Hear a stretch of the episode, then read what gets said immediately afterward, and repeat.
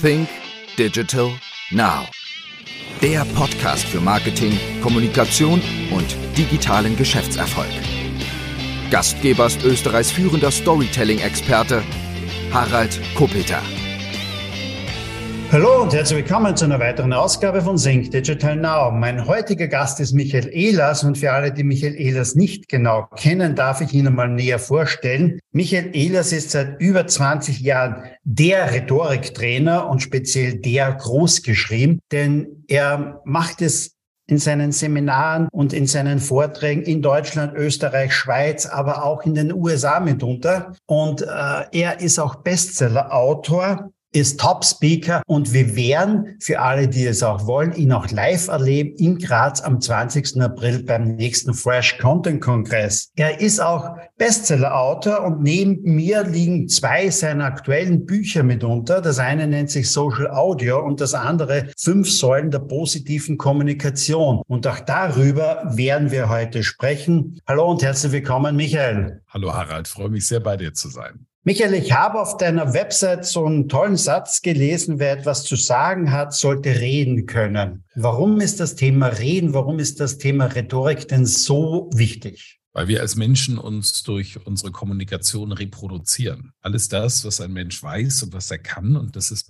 tatsächlich bei absolut jedem Menschen enorm, wird da draußen durch die Kommunikation gespiegelt. Das heißt, wir kommen in Resonanz mit anderen Menschen, aber auch mit Räumen, mit ganzen Gruppierungen. Und über die Resonanz von anderen Menschen lernen wir uns auch selber kennen. Und tatsächlich, wenn ich als Mensch glücklich sein möchte, ist es gut, dass ich über große Kommunikationskompetenzen verfüge. Denn umso mehr ich kommuniziere, umso mehr Resonanz kann ich auslösen, umso mehr lerne ich mich selbst kennen und die Welt mich auch. Ich habe vorher deine Bücher, deine aktuellen Bücher mitunter erwähnt, denn auch in deinem Buch Social Audio schreibst du über das neue digitale Lagerfeuer. Ähm, was verstehst du darunter? Ja, Social Audio ist ein Phänomen, das äh, Anfang 2020 ein mega Hype hatte. Wir erinnern uns, es war die Zeit des harten Lockdowns, in der wir mehr oder weniger zu Hause fast eingesperrt waren. Und da kam eine kleine App aus Amerika um die Ecke. Mein guter Freund Tobi Beck hatte mir damals den Tipp gegeben, schon im November, da kommt bald was, guck da mal hin, Clubhouse. Im Januar kam es dann endlich auch für uns Deutsche und wir sind online gegangen in Live-Audioräume, also quasi Podcasting, was wir jetzt machen, nur das Ganze live. Man konnte mit anderen Menschen kommunizieren durch diese Lockdown-Zeit sind unglaubliche Dinge passiert, egal ob es berühmte Politiker waren oder auch wirklich Persönlichkeiten des öffentlichen Lebens, wie beispielsweise Thomas Gottschalk, tauchten auf einmal in den Räumen auf. Und wir haben mit denen quasi von Ohr zu Ohr, ist ja nicht ganz von Angesicht zu Angesicht, weil das Bild fehlt, gesprochen. Und das hat einen, einen unglaublichen Hype genommen, der allerdings auch dann mit dem kommenden Sommer und der glücklicherweise Auflockerung der Regeln abflachte. Allerdings haben andere soziale Netzwerke erkannt, dass in diesem Live-Format etwas drinne steckt, das andere soziale Netzwerke eben nicht können. Schau mal, wenn wir auf Instagram gehen, wenn wir auf Facebook gehen dann, und auch LinkedIn, dann finden wir oft Inhalte, die von den Content Creator getuned sind. Das heißt, ich mache ein ganz tolles Foto von mir, auf dem ich auf jeden Fall auch gut aussehe. Ich habe ganz tolle Kalendersprüche. Ich habe tolle Texte geschrieben. Viele lassen sich das schreiben von irgendwelchen Ghostwritern. Äh, der Nutzer weiß im Endeffekt nicht, ist das jetzt echt. Wenn ich allerdings gerade als Experte,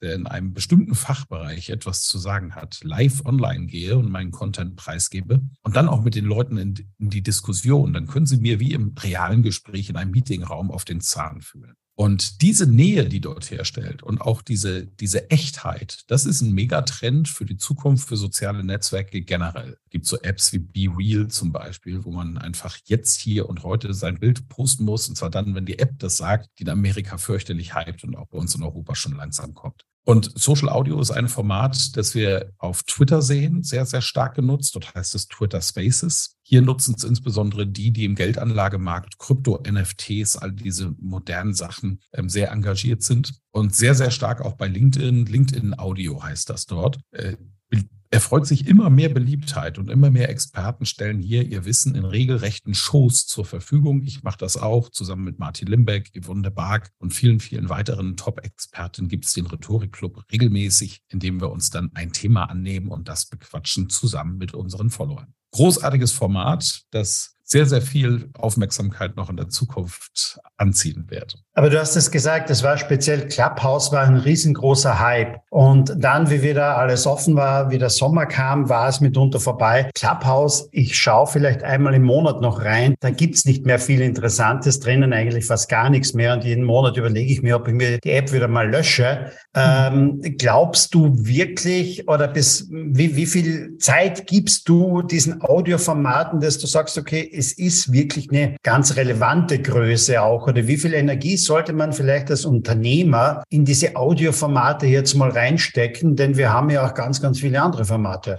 Ja, genau. Und die Unternehmer lieben natürlich auch meistens die designten Formate, weil sie dort eben äh, ein Image erstellen können, das sie wollen. Aber Social Audio lässt diese Möglichkeit eben nicht zu. Und darin steckt für jeden eine Chance, der das für sich nutzen möchte. Ich gebe diesem Format eine Riesenchance. Clubhouse ist eine App und als App zum Scheitern verurteilt, auch durch massive strategische Fehler der beiden Inhaber, die zwar sehr viel Erfahrung haben im Bereich Social Media, aber einfach nicht auf die Nutzer gehört haben, als sie die App entwickelt haben. Und dadurch haben sie auch sehr, sehr viele vergrämt. Social Audio ist aber keine App. Social Audio ist eher ein Gadget. Ein Gadget, das in vorhandene Apps gehört. Auf Facebook gibt es diese Funktion. Dort funktioniert sie nicht, wird sie auch nicht. Das hat auch Gründe. Auf Twitter gibt es diese Funktion, funktioniert sehr gut und mit steigenden Nutzerzahlen und auf LinkedIn auch steigende Nutzerzahlen und Shows, die dort entstehen. Also die Chance ist gigantisch. Es hat auf jeden Fall seine Zielgruppe, die unglaublich gerne zuhören beim Autofahren, auch im Büro, Stadtradio, nebenbei mal eben seinen Experten und seinen Kollegen, die man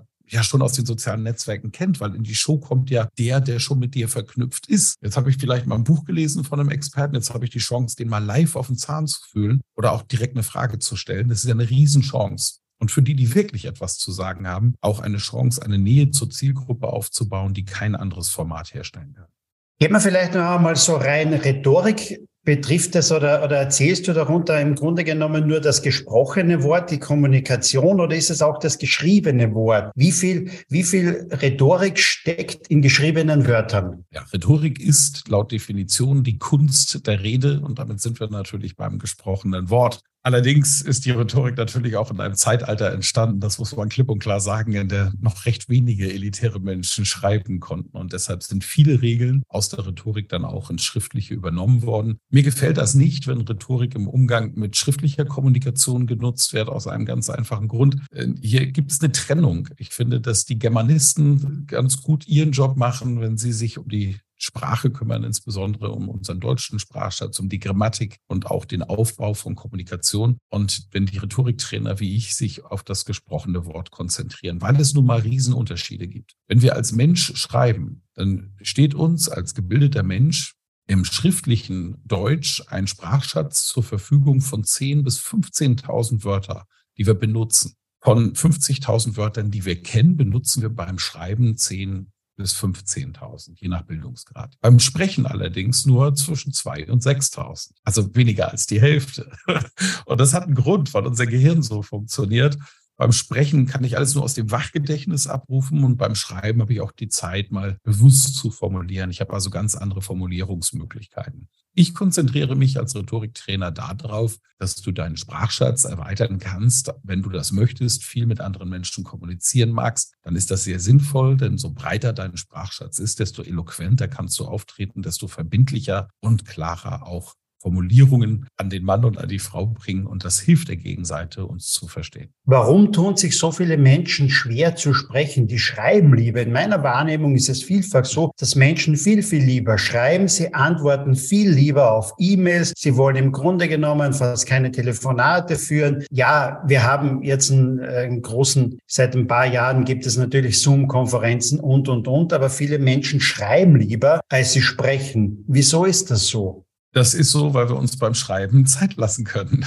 Egal, ob es der WhatsApp ist zum Beispiel, also so ein Messenger-Dienst, den wir benutzen. Wir haben beim beim Schreiben einfach Zeit, nochmal ein paar Sekunden nachzudenken und ein paar Formulierungen auch zu schleifen. Und beim Sprechen habe ich entweder diese Fähigkeiten, dass ich über die Fähigkeit des Sprechdenkens schon erahne, wie die Wirkung auf der anderen Seite mit hoher Wahrscheinlichkeit ist, der Worte, die ich jetzt formuliere. Das ist dringlicher, das ist drängender Und deshalb tun sich Menschen, die in ihrer Selbstwirksamkeitswahrnehmung sind, das ist der präzise Begriff für das, was draußen umgangssprachlich Selbstbewusstsein genannt wird, die da wirklich drinstecken, die tun sich da leichter. Und deshalb sind die eben auch im Leben im Regelfall deutlich erfolgreicher, weil sie über ihre Kommunikation Menschen erreichen. Würdest du dir als Rhetoriktrainer mehr Social-Audio-Kanäle wünschen jetzt, als wie Kanäle, auf denen ich vielleicht nur schreibe oder nur Fotos denn auch poste? Ja, absolut. Äh, denn das ist eben echter. Und deshalb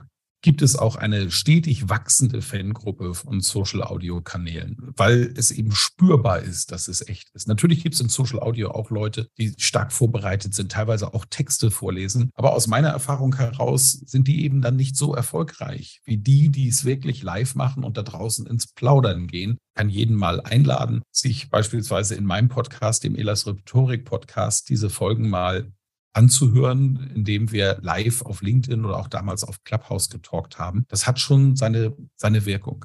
Eine Folge, die ich sehr empfehlen kann, ist die Folge mit dem Hashtag alles dicht machen. Viele erinnern sich vielleicht noch an eine, eine Aktion von mehreren Persönlichkeiten des öffentlichen Lebens, die meistens aus Theater und Schauspiel, die damals lustige Filme machen wollten über den Lockdown, der als Regierungskritik wahrgenommen wurde. Und dabei haben manche mit ihren Videos definitiv daneben gegriffen. Es gab einen riesen Shitstorm. Aber die Medien neigen eben auch dazu, schnell sich aufzuregen und nicht hinter die Kulissen zu schauen. Wir haben uns mit einem Expertenkreis, unter anderem einer Humorexpertin in diesem Kreis, einmal die Zeit genommen, das Thema wirklich tief aufzuarbeiten, die verschiedenen Spots mal zu beleuchten und haben zwei Stunden darüber diskutiert. Diese Diskussion hat es dann bis in den Stern geschafft, weil selbst die Journalisten gesagt haben, okay, wow, das war jetzt schon mal eine wirklich gute Arbeit des Experten aus den verschiedensten Bereichen, Körpersprache, Rhetorik, Formulierungskunst, Eloquenz, Humorexperten, sich Zeit nehmen, in Ruhe dieses Thema zu besprechen und nicht nur auf der Aufregerebene unterwegs sind. Und deshalb sage ich klipp und klar, ja, ich würde mir mehr von diesen Räumen wünschen. Aber es ist eine Entwicklung, die wird langsam und stetig passieren.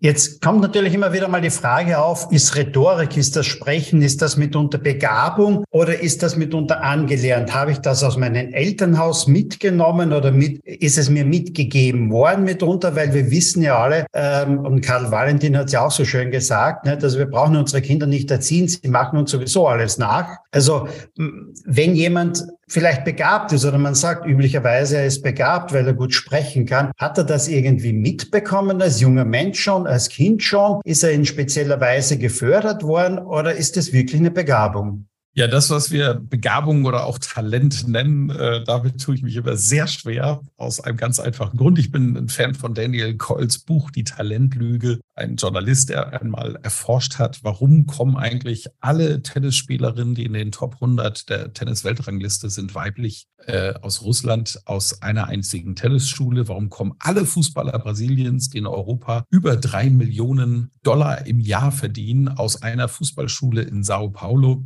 Er ist dorthin gefahren und hat jetzt die modernsten, tollsten Schulen erwartet. Er hat sie nicht gefunden, hat teilweise verrostete Duschen vorgefunden. Aber er hat Trainer gefunden, die einfach in der Lage sind, Fähigkeiten zu fördern und das auch mit starker Disziplin. Das war ein sehr, sehr spannendes Buch, fand ich, mit einer sehr, sehr enormen Erkenntnis und ich kann das mit 30 Jahren Erfahrung inzwischen als Rhetoriktrainer auch komplett teilen. Ja, es gibt ein paar Persönlichkeitsmerkmale, die in der Wahrnehmung außen dafür sprechen, die Leute sagen, diese Menschen sind talentiert. Ich bin einer davon. Ich habe ein, ein hohe Werte im Bereich Extraversion. Und Extraversion setzt sich zusammen aus Begeisterungsfähigkeit, also Enthusiasmus spontane Freude und Engagement. Das hat im Leben viele Vorteile, wenn man diese Persönlichkeitseigenschaft hat, aber auch wahnsinnig viele Nachteile. Also umso höher der Enthusiasmus und Persönlichkeitswert, desto niedriger der Kontostand. Zum Beispiel, da gibt es Untersuchungen, trifft nicht auf eine einzelne Person zu, aber tatsächlich gibt es da Untersuchungen, die das für die Gesamtheit schon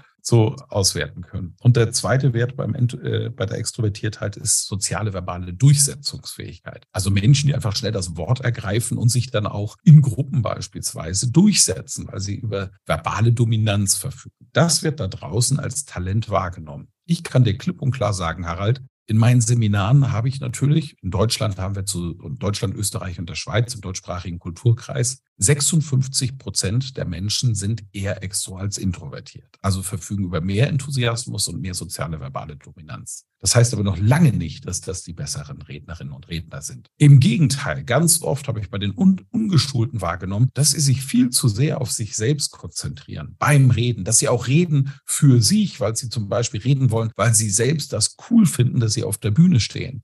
Das macht sie aber bei weitem nicht zu guten Rednerinnen und Rednern. Einer der Knackpunkte für gute Keynotes beispielsweise ist der Sie-Standpunkt. Dass es mir immer gelingt, den Nutzen des Zuhörenden in den absoluten Mittelpunkt meiner Rede zu stellen. Und damit trete ich als Rednerin und Redner zwei, drei Schritte zurück. Das ist der Kernpunkt. So, können wir jetzt also von Talent sprechen? Die Antwort ist nein. Umgekehrt. Menschen, die sehr introvertiert sind, also wenig Enthusiasmus, wenig soziale verbale Dominanz haben, sind hervorragende Rednerinnen und Redner geworden.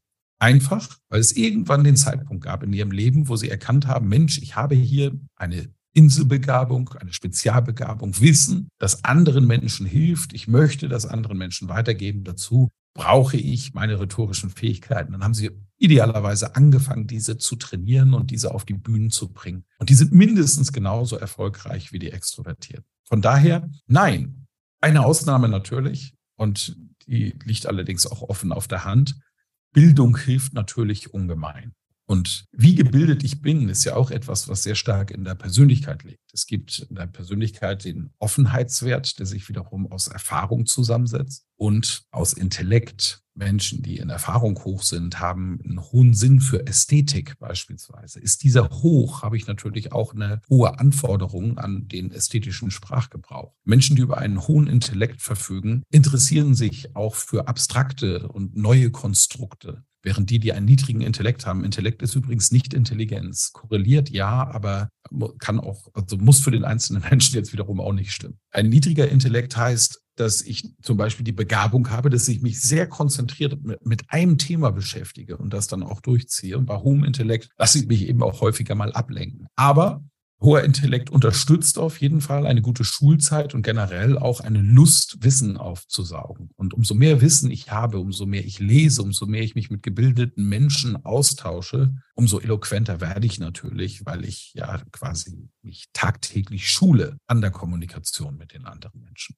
Du hast vorher gesagt, du bist seit 30 Jahren im Bereich der Rhetorik tätig und, und gibst Seminare und, und, und. Was hat sich denn so in den letzten 30 Jahren mitunter in der Rhetorik, äh, vor allem auch vielleicht im Business, äh, geändert? Weil seit um die Jahrtausendwende rum hatten dann die meisten Unternehmer irgendwann war mal eine Website. Ähm, zehn Jahre später hatten dann viele irgendwann mal einen Social Media Auftritt. Ähm, manche waren dann mitunter dabei, ja, bei Social Audio, bei Clubhouse, aber wie vorher schon erwähnt, viele haben sich da wieder verabschiedet, trauen sich eigentlich vielfach ja nicht, diesen Schritt zu machen. Aber generell, was hat sich so, seit, seit wir sagen können, wir sind in einem digitalen Zeitalter, so die letzten 20, 30 Jahre denn in der Rhetorik mitunter auch verändert oder hat sich da im Grunde genommen gar nichts verändert? Doch, also für die Fähigkeiten der einzelnen Person und dass es dir als Menschen hilft, dass du dich eben über Kommunikationskunst vervielfältigst nach draußen, da hat sich im Grunde tatsächlich nichts verändert, aber alles in der Wahrnehmung der Menschen.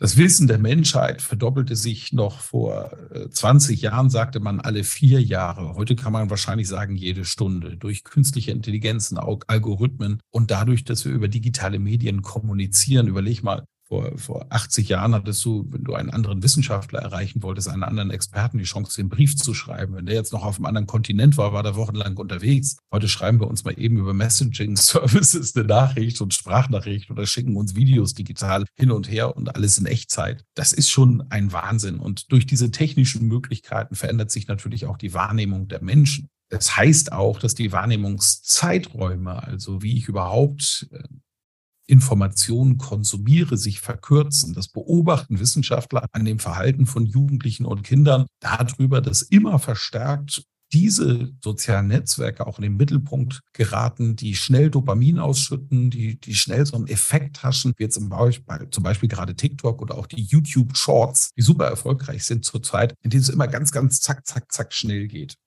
Ja, Und dadurch, dass wir diese Angebote heute haben, das Phänomen war ja schon immer da, dass wir danach streben, einen schnellen Effekt zu haben. Deswegen gehen wir ins Kino, deswegen hatten wir bestimmte Radiosendungen gehört. Aber diese Formate schenken uns das natürlich noch häufiger. Ich möchte die These aufwerfen, dass die These der Wissenschaftler hier noch nicht zu Ende gedacht ist. Ich weiß eben um die Persönlichkeit von Menschen und wie gesagt, Menschen mit einem hohen Intellekt haben grundsätzlich Lust, auch mal tief in bestimmte Dinge hineinzugehen. Ich beobachte das zum Glück bei meinen eigenen Kindern sehr, sehr stark, aber ich beobachte das das auch im Freundeskreis meiner Kinder, die auch alle sehr stark mit einer hohen Nutzerzeit auf TikTok unterwegs sind. Aber dieses eine Phänomen, dass ich mir auf der einen Plattform schnell diese Dopaminstöße hole, sorgt eben, wie das Leben so ist. Die Dualität des Lebens ist präsent. Das Zeichen Yin und Yang finde ich dafür wunderbar. Dieses dieser Kreis mit einer weißen Hälfte, einer schwarzen durch eine Welle, durch ein S getrennt. Im Weißen ist ein schwarzer Punkt, im Schwarzen ist ein weißer Punkt. Auf der anderen Seite sehe ich bei all diesen Kindern, dass sie auch Hobbys aufbauen, in denen sie regelrecht aufgehen, in denen sie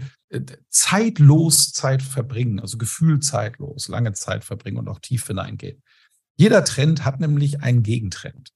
Und darauf können wir uns in der Welt mit Sicherheit verlassen. Allerdings die Chance natürlich, dass ich Menschen heutzutage manipuliere mit Techniken, beispielsweise das einfachste ist sicherlich das zum Beispiel das Framing, das Denken in eine bestimmte Richtung lenke, den Menschen dazu bringe, dass er eine Entscheidung trifft, wo er Dinge noch gar nicht durchdacht hat. Und das Problem ist, wenn wir erstmal als Mensch eine Entscheidung getroffen haben und sie dann auch noch nach außen formuliert haben, lassen wir uns so schnell nicht von dieser Entscheidung abbringen und schon gar nicht von Argumenten oder langweiligen Beweisen. Und Framing ist hier ein, ein beliebtes Beispiel. 2015 gab es eine Welle von Menschen, die geflüchtet sind aus dem nordafrikanischen Raum vor den Schlechtertruppen der ISIS, die in die Dörfer gekommen sind, Leuten die Köpfe abgeschlagen haben, sie aufgespießt haben. Frauen und Kinder mussten zusehen. Das hat sich rumgesprochen und viele haben ihre Sachen gepackt, das Nötigste, und haben sich auf den Weg gemacht. Wohin? Natürlich zu uns, ins reiche Europa. Verständlich. Und jetzt kommt ein italienischer Minister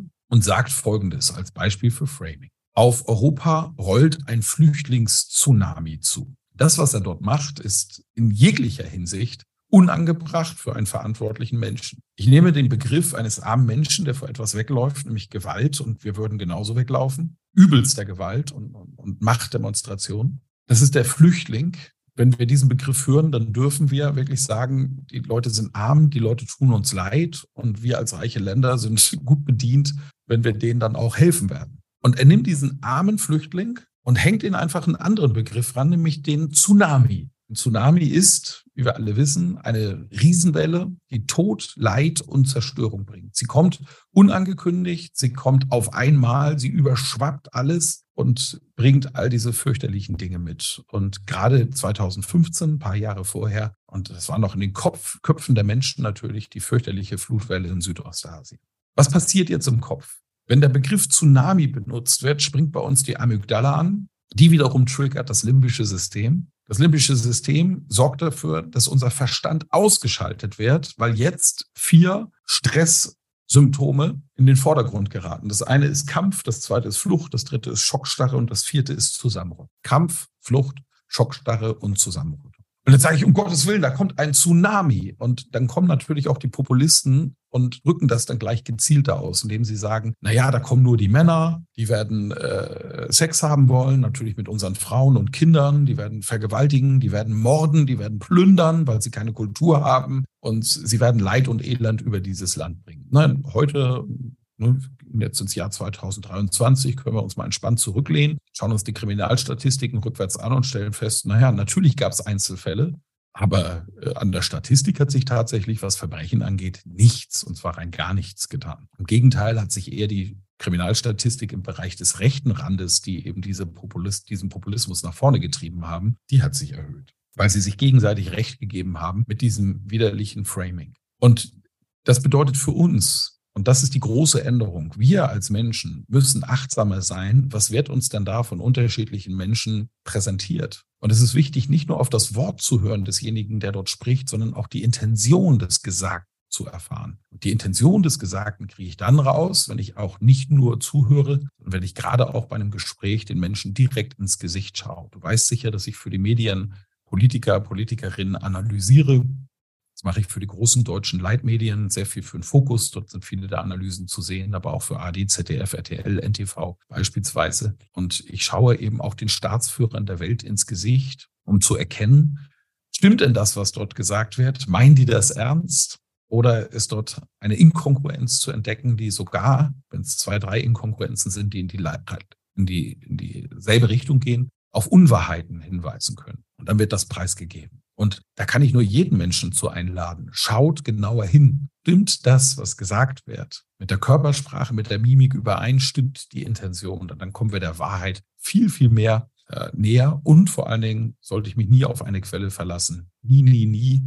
Sondern jeder, der mal in der Wissenschaft war, weiß, das Allerwichtigste, um der Wahrheit näher zu kommen, ist These und Antithese. Das führt zur Synthese. Und so mehr Thesen und Antithesen ich sammle, umso mehr ich untersuche, desto näher werde ich der Wahrheit kommen. Wie stelle ich mir das in der Praxis jetzt einmal vor? Dieses Beispiel vom italienischen Minister 2015, wenn der so ein Wort raushaut, nicht wie Flüchtlingstsunami, das kommt nicht von ihm spontan, sondern Tage davor sitzen Kommunikationsteams, sitzen Strategen zusammen, die sagen, okay, das wäre vielleicht ein Wort, das musst du jetzt mal bei der nächsten Pressekonferenz, beim nächsten Presseauftritt mal raushauen.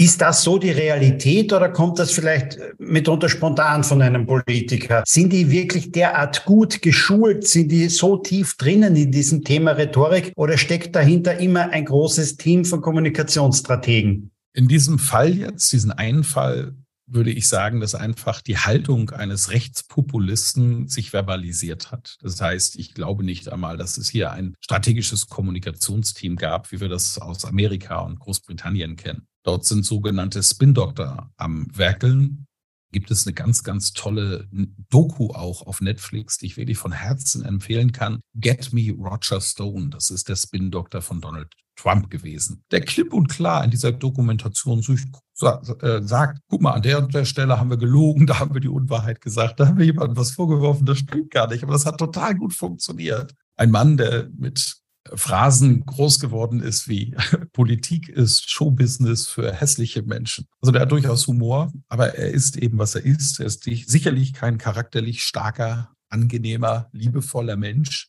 der den Nutzen des Menschen in den Mittelpunkt stellt, sondern er ist ganz klar einer, der nach dem Gewinn geht. Und wenn wir heute wissen, wie zum Beispiel mit Cambridge Analytica bei Wahlkämpfen gearbeitet wurde, dass Falschinformationen so zu den Leuten kommen, dass sie schnell eine Meinung machen, viel eben durch Framing. Das ist heute alles bewiesen in dieser Doku wunderbar und sehr, sehr unterhaltsam vor allen Dingen anzuschauen. Das Ganze, dann wissen wir, dass es allerhöchste Zeit wird, eben die Dinge zu hinterfragen. Wir sind mit von beiden betroffen. Wir sind einfach mal von Menschen betroffen, die eine unfassbar schlechte Haltung den Menschen gegenüber haben, die sehr egozentrisch auf ihr eigenes beispielsweise politisches Fortkommen konzentriert sind und die wissen, dass man mit Angst Menschen sehr, sehr schnell bekommt. Und diese Populisten von rechts und von links wirken in allen Ländern.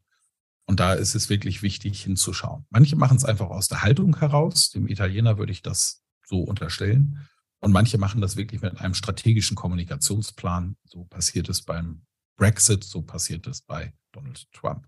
Aber der Verstärker für das Ganze sind ja dann mitunter auch die Medien. Es sind auch etablierte Medien, weil schlechte Nachrichten, Katastrophennachrichten, schlechte Nachrichten verbreiten sich ja und verkaufen sich ja doch um ein Vielfaches ja besser als positive Nachrichten. Also ähm, es ist ja auch so, da profitieren ja mehrere davon, oder? Ja, absolut. Und äh, da ist Medienkritik mehr als nur angebracht.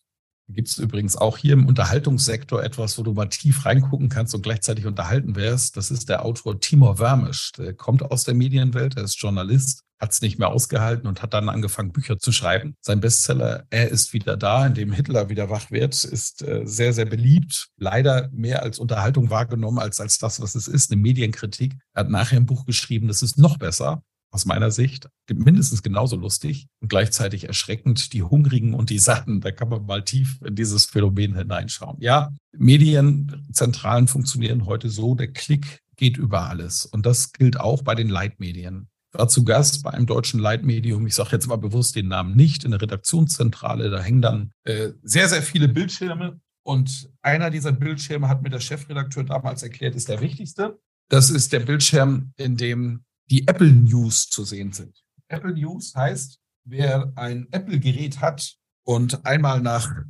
links swiped, der kommt ja auf die sogenannten Widgets und vielleicht sind dort auch die News schon voreingestellt. Ansonsten kann man sie sich einstellen. Und in diesen Widgets sieht man dann die vier meistgeklickten, jetzt aktuell meistgeklickten Artikel in unserem deutschsprachigen Kulturkreis. Und das Ziel jeder Redaktion ist, dorthin zu kommen. Alle Artikel, die es dorthin schaffen, haben entweder echte Weltnews, die einfach eine unglaubliche Relevanz haben und schaffen es über die Relevanz in diese Top 4. Oder achtet mal drauf, sie verfügen über großartiges Clickbaiting. Und Clickbaiting bedeutet eben, dass ich die Menschen triggere an der Amygdala und Kampfflucht, Schockstarre und Zusammenrottung produziere beim Rezipienten. So nach dem Motto, oh Gott, wenn ich das nicht lese, dann habe ich echt was verpasst. Fünf Gründe, warum es mit der österreichischen Wirtschaft bergab geht. Sieben Gründe, die dafür sprechen, dass Graz keine Zukunft mehr hat.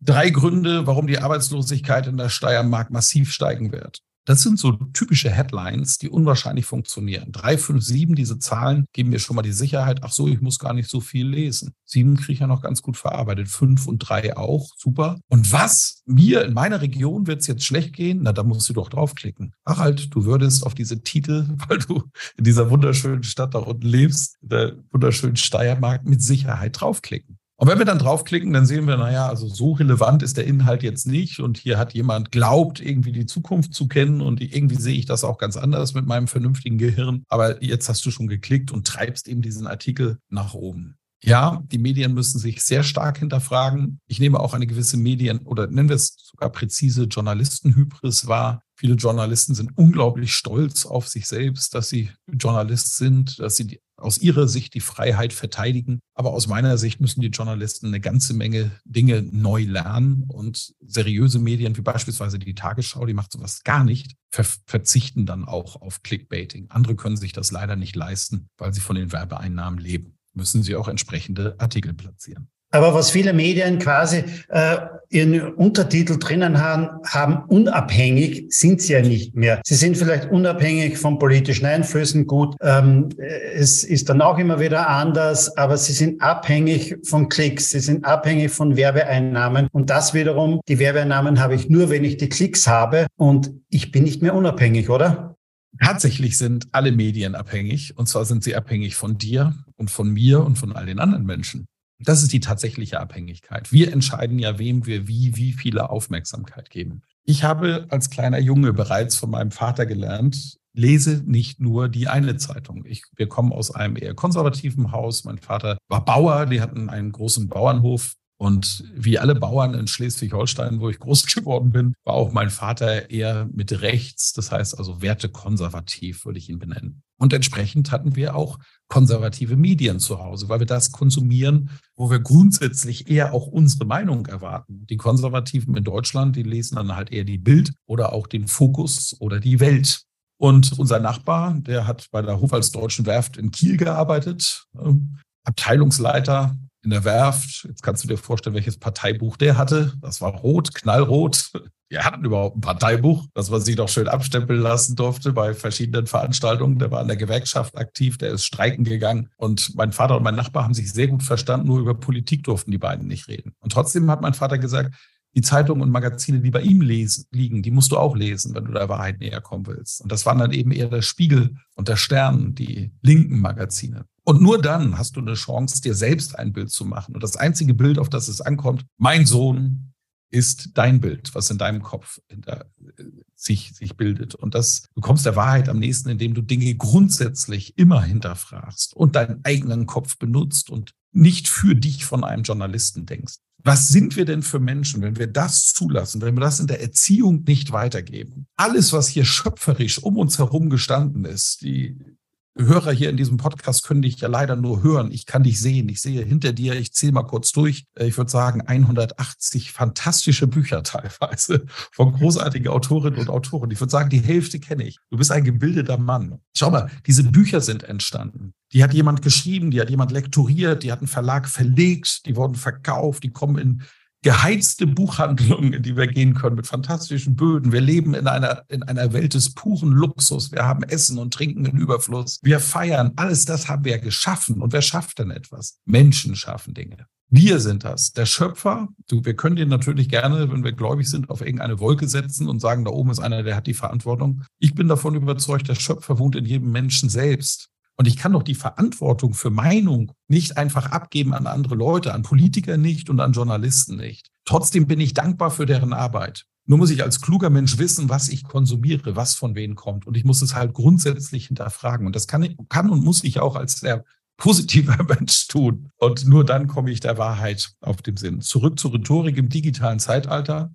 Wir leben in einer Zeitalter, in der sich halt die, die Möglichkeiten, Informationen zu konsumieren, vervielfacht hat und noch massiv vervielfachen wird. Irgendwann in den nächsten Monaten oder Jahren kommt Apple mit einem revolutionären Produkt auf den Markt, den Apple Glasses. Das wird ähnlich revolutionär sein wie das iPhone. Die Menschen werden sich Brillen aufsetzen mit Augmented Reality Technik. Ich begegne dem Harald Kopeter in Wien an der Maria-Hilfer Straße. Wir beide sind beim Weihnachtsshoppen. Und ich denke, Mensch, ist es der Harald oder ist er es nicht? Ich habe ihn ja nur gesehen auf dieser Veranstaltung und dort damals in diesem Talk, als wir uns gesehen haben und nur die Audiospur aufgezeichnet haben. Ich frage kurz meine Brille und sie sagt, Harald Kopeter, geboren an dem und dem Datum, an dem und dem Ort. Das ist, das ist der Kontostand, das ist, das ist seine Bildung. Also ich sehe natürlich nur, was du freigibst, Harald. Ne? Aber ich kann das alles sehen. Ich habe diese Sicherheit. Und wenn wir diese Technik erst einmal in unser Leben integriert haben, über Brillen und auch über Kontaktlinsen wird das kommen, wird sich nochmal die Kommunikationsdichte da draußen um ein Vielfaches erhöhen. Wir müssen die Menschen qualifizieren, dass sie anfangen, Informationen besser zu selektieren, dass sie auch anfangen aufzupassen, ja, Gehirnhygiene nenne ich das, auf ihr Gehirn aufzupassen. Schau mal, als Mensch, wir putzen jeden Morgen unseren Körper, wir kämmen die Haare oder in unserem Fall rasieren wir den Kopf, stutzen den Bart, putzen die Zähne, legen ein Düftchen auf, damit wir nicht riechen. Das machen wir jeden Morgen, weil wir kultivierte Menschen sind. Genauso wie dieses Ritual, das wir jeden Morgen vollziehen, ein Teil unseres Lebens ist, müssen wir mehr und mehr darauf achten, auch Gehirnhygiene walten zu lassen. Das heißt auch, sich zu hinterfragen, was lasse ich eigentlich zu, was konsumiere ich. Gerade die erste halbe Stunde nach dem Aufstehen, ich habe gerade eine Studie dazu gelesen, ist unglaublich wichtig, sich von Medien fernzuhalten, nicht sein iPhone in die Hand zu nehmen, nicht schon wieder auf dieses Blaulicht zu gucken, das mich ja auch zusätzlich noch wach macht und meine persönliche Vigilanz erhöht, sondern vielleicht wirklich einmal in den Garten zu schauen oder einfach nur am Frühstückstisch mit der Familie zu sitzen und zu quatschen, ohne digitale Unterstützung. Eine halbe Stunde schon verändert unser Wohlgefühl und unsere Stabilität Qualität für den Tag massiv, dann was ist das Erste, was ich zulasse? Wenn ich der Typ dazu bin, ich bin es nicht, könnte ich meditieren. Du kannst Yoga machen, sich mit dir, dich selbst beschäftigen. Ich habe, weil ich lange Jahre im Vertrieb tätig war, angefangen, lustige Hörbücher zu hören. Ich ziehe mir einfach, auch wenn ich mal schlecht drauf bin, weil es im Rücken gerade zwickt oder sonst irgendetwas ist, oder ich am Vorabend gefeiert habe, äh, dann ziehe ich mir auf dem Weg zum Kunden vorher mal eine Thorsten Sträter CD rein Heute ist es ja nur noch eine MP3, also eine Datei, ein Hörbuch und lass mich vor diesem Kerl einfach zum Lachen bringen. Das ist Gehirnhygiene. Und darauf müssen wir achten, dass unsere Schaltungen da oben, für die ich nämlich selbst die ureigenste Verantwortung habe, auch vernünftig schalten und wir uns keinen Mist erzählen lassen. Wenn Apple mit den Eyeglasses kommt in ein paar Monaten, in ein paar Jahren, wirst du wahrscheinlich sicherlich ganz, ganz vorne wieder mit dabei sein, ein neues Medium, einen neuen Kanal zu entdecken. Denn das warst du, glaube ich, schon bei sehr vielen Kanälen. Wenn ich das richtig nachgesehen habe, hast du seit Juli 2008 einen Podcast. Mhm. Und äh, 2008 kannten viele das Wort Podcast denn noch gar nicht. Podcast, ja, ist auch ein Hype seit einigen Jahren, aber mit Sicherheit nicht 2008. Was war damals der Grund, dass du 2008 schon einen Podcast gemacht hast? Der Grund war, äh, dass ich ein Produkt gekauft habe, das mich zur Verzweiflung brachte. Das war ein Windows-Rechner, ich glaube mit der Software Vista. Die Älteren werden sich erinnern. Und äh, ich bin fast durchgedreht. Ich habe gedacht, wie kann es sein, dass so ein Konzern wie Microsoft ein solches Schrottprodukt auf den Markt bringt und mir den Arbeitsalltag versaut? Und ich wollte gerade meinen Laptop teuer und neu aus dem Fenster schmeißen in meinem Büro in Bamberg in der oberen Königstraße im ersten Stock. Und während ich so aus dem Fenster gucke, sehnsüchtig der Erwartung, dass mein Laptop auf der Straße jetzt überfahren wird und zerscheppert, sehe ich, wie gegenüber ein Apple-Logo angeschraubt wurde in einem Geschäft, das bis dahin frei stand. Ich bin direkt hingelaufen, habe mir meinen ersten Apple-Rechner gekauft und habe dann eine Systementscheidung getroffen, die ich bis heute nicht bereue. Wir sollten aufhören, Geräteentscheidungen zu treffen, es ist klüger, eine Systementscheidung zu treffen. Es ist okay, wenn du bei Google bist, es ist okay, wenn du bei Microsoft bist und es ist okay, wenn du bei Apple bist. Aber wenn du in einem System bist, bist du heute einfach gut aufgehoben. Ja, äh, und dadurch kam dann auch der iPod natürlich um die Ecke und ich denke, was ist das denn? Podcast, noch nie von gehört, kleine Audiodateien, die die Menschen selbst produzieren. Einer der ersten Podcasts, die ich gehört habe, ist von meinem guten Freund Alex Wunschel,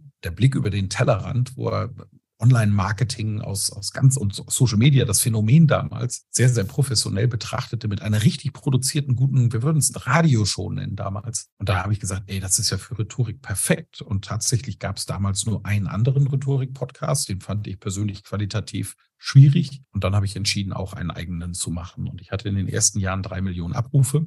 Geschäftlich hat sich das gar nicht gelohnt, Harald, 2008, 2009 weil die, die Podcast gehört haben, damals tatsächlich die junge Generation waren. Also meistens waren es Studenten. Heute zehre ich allerdings sehr davon, weil sich viele der Studenten von damals heute noch an mich erinnern und immer noch meinen Podcast hören. Deswegen macht es auch gerade wieder Spaß.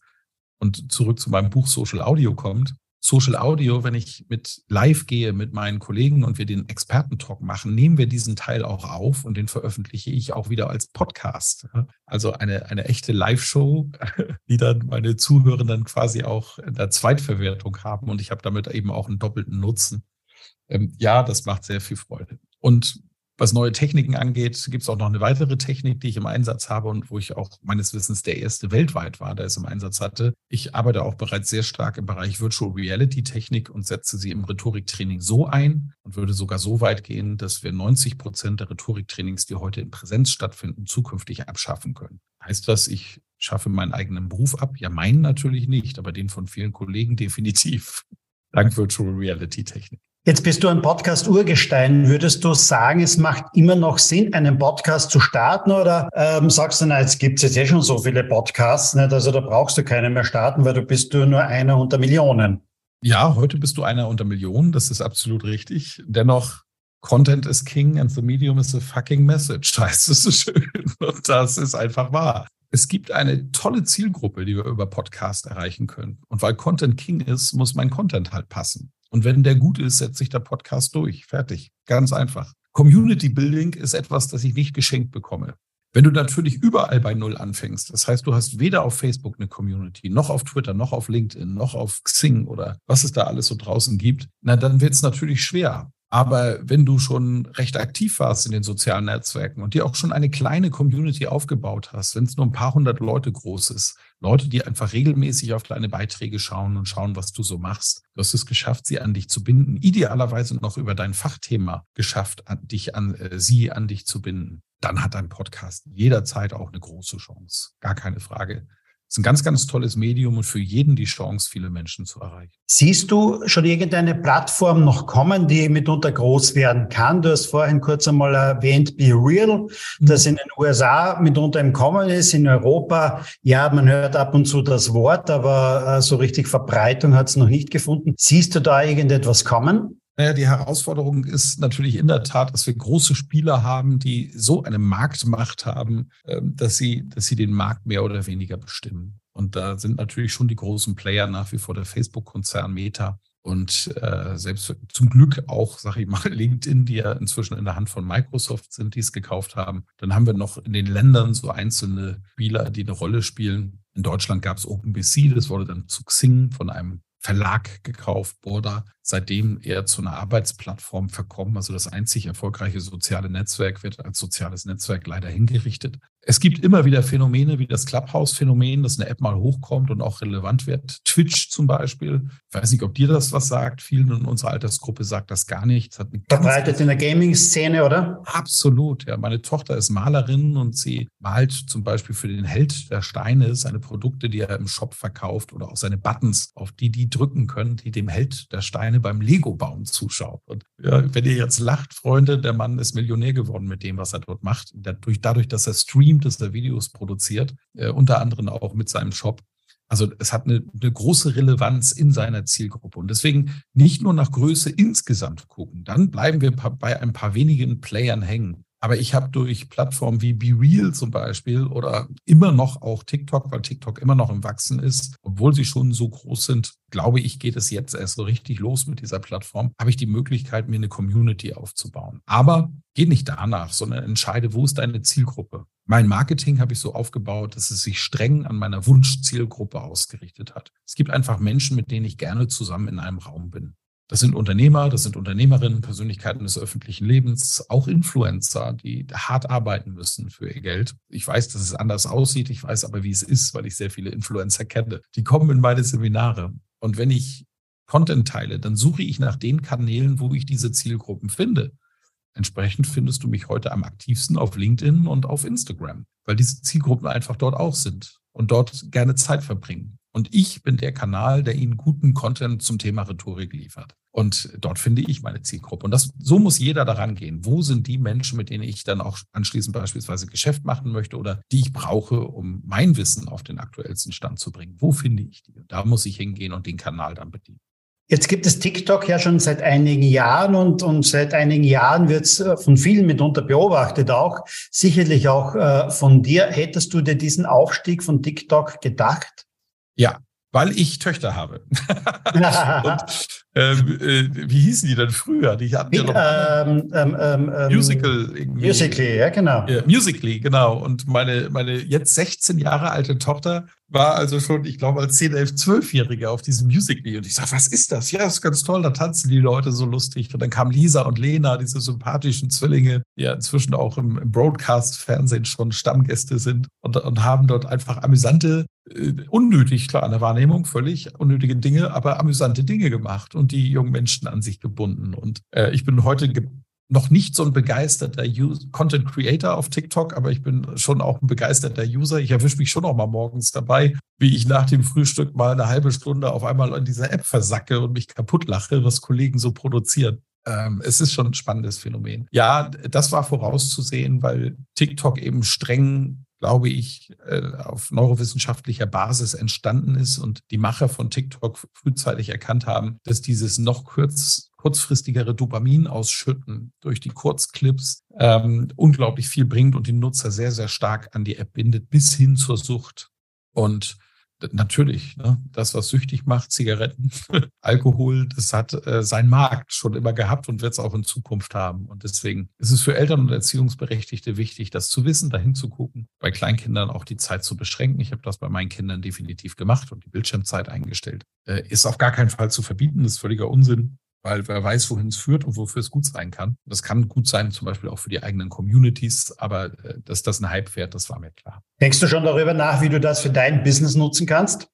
Ja, auf jeden Fall. Also es gibt ja auch schon Kollegen wie die, wie die tolle Yvonne de Barg, die Körpersprache-Expertin, äh, die das an, äh, vorbildlich macht, finde ich einfach. Also wirklich nutzbaren Content teilt. Äh, sie als ausgebildete Schauspielerin hat natürlich auch frühzeitig verstanden, wie dieses Medium Bild funktioniert und hat auch frühzeitig verstanden, wie soziale Netzwerke insgesamt funktionieren, also welches wie und produziert dann auch entsprechenden Content für diese Kanäle. Ähm, mir fehlt dafür die Zeit, ich bräuchte dort Unterstützung und da sehe ich im Augenblick bei mir die Dringlichkeit noch nicht. Ich mache das so ein bisschen mit Spaß. Also ja, ich habe dort auch schon Dinge veröffentlicht, die 90.000 Klicks bekommen haben. Aber ähm, es ist jetzt kein Kanal, den ich zwangsläufig tagtäglich bedienen werde, sondern ich habe es eher im Auge, um es weiterhin zu verstehen und um mitzubekommen, wie sind die Trends auf dieser Plattform. Ich habe mich längst entschieden, im Augenblick ist das Instagram und LinkedIn. Auch das kann sich nochmal ändern, aber im Augenblick fühle ich mich auf diesen beiden Plattformen sehr wohl. Also, liebe Hörer, wenn ihr mehr zum Thema Rhetorik erfahren wollt, dann auf LinkedIn, auf Instagram oder aber am 20. April beim Fresh Content Kongress in Graz. Und Michael Ehlers hat gerade den Namen Yvonne de Barg auch erwähnt. Ähm, die wunderbare Yvonne de Barg wird auch beim Fresh Content Kongress in Graz sein am 20. April. Sie ist die Expertin für Körpersprache und es wird mit Sicherheit ein ganz, ganz toller Tag. Lieber Michael, herzlichen Dank einmal für deine Antworten zum Thema Rhetorik. Wie immer am Ende des Podcasts gibt es noch zwei, drei persönliche Fragen zu deiner digitalen Welt. Was sind denn so deine Lieblings-Apps auf deinem Handy? Ja, äh, tatsächlich die, die ich schon benannt habe. Also LinkedIn und äh, äh die äh, Instagram-App ist sehr, sehr stark vorne. Natürlich auch WhatsApp, der Messaging-Dienst, den ich. Das sind die meist genutzten wahrscheinlich, aber ja. müssen nicht immer die Lieblings-Apps auch sein, oder? Das, das ist sehr gut. Die Lieblings-App ist die App von meinem Auto, weil gerade jetzt im Winter kann ich mein Auto vorheizen mit einem Klick. Da bin ich totaler Fan von und freue mich wahnsinnig, dass es diese App gibt. Ich mag Be Real sehr, weil diese App eben dieses neue Phänomen aus den USA, glaube ich, wirklich Chancen hat. Es gibt so einen Gegentrend zu TikTok bei vielen Jugendlichen in den Vereinigten Staaten und auch immer mehr in Europa, die dieses geschönte und gestellte Zeugs nicht mehr haben wollen. Und Be Real ist eben real. Das heißt, man macht ein Foto von dem Raum, in dem man gerade ist, und zwar an dem Zeitpunkt, den die App bestimmt, und dann ein Selfie von sich. Das heißt, man ist da eben nicht immer geschminkt und im idealen Zustand. Und so kommt man mit Communities zustande äh, zusammen, indem man eben auch Realität abgebildet sieht. Das macht teilweise wirklich viel mehr Spaß wie Instagram, muss ich sagen. Bin sehr gespannt, wie diese App sich entwickelt. Und es gibt eine neue App, die ich auch jetzt schon mal empfehlen kann, die heißt Contact, also Con wie Kontakt geschrieben, mit äh, Englisch natürlich mit C am Ende und nach Con ein Bindestrich. Das ist eine junge Frau aus Deutschland, die gesagt hat, sie möchte die Menschen mehr verbinden im Real Life und trotzdem ein gutes soziales Netzwerk haben. Und äh, diese App zielt darauf, dass du zukünftig, wenn du auf eine Messe gehst oder eine große Veranstaltung, deine Veranstaltung zum Beispiel, diese App aufmachst und siehst, wer von deinen Freunden auch auf dieser Veranstaltung ist und kriegst diese äh, quasi Profile dann hineingespielt, um die Menschen dann, die sich also digital schon kennen, auch online zu verknüpfen. Ganz, ganz große Geschichte ist gerade auf der großen Art Miami Basel Messe, der Kunstmesse in Miami gestartet und hat dort bereits für Furore gesorgt. Hat auch eine Chance, groß zu werden. Du hast selbst einige Bücher geschrieben, einige davon sind auch Spiegel-Bestseller geworden. Doch was nutzt du selbst stark? Ist es das klassische Buch, ist es Kindle oder ist es das Hörbuch? Ganz klar aus Zeitgründen das Hörbuch. Jetzt habe ich 165 Hotelübernachtungen im Schnitt. 2022 war ich da locker drüber. Und äh, diese Zeit im Auto, im Flugzeug, in der Bahn, äh, die nutze ich sehr, sehr gerne und, und, konsumiere natürlich hauptsächlich Sachbücher, aber wie schon erwähnt, auch gerne mal lustige Bücher. Und ich bin auch gerne in guten Romanen verfangen. Das allerdings mehr so in der Freizeit, jetzt in, der Weihnachtszeit beispielsweise, äh, wird sicherlich zwei, drei dicke Schinken geben, die ich mir gönnen werde. Und da freue ich mich schon sehr drauf. Also Literatur gänzlich, Fiction, Non-Fiction ist etwas, da kann ich mich wirklich drin verlieren und habe großen Spaß dran. Auch Studien lese ich mal gerne. Die laufen mir meistens über den Weg bei der Recherche zu meinen eigenen Büchern. Neun Bücher habe ich bisher veröffentlicht. Wenn du von mir 5000 Euro bekämst, mit der Auflage, sie entweder zu investieren in Lufthansa oder Airbnb, also Old Economy, New Economy, wenn man so sagen will, wo würdest du diese 5000 Euro hingeben? Ganz klar New Economy.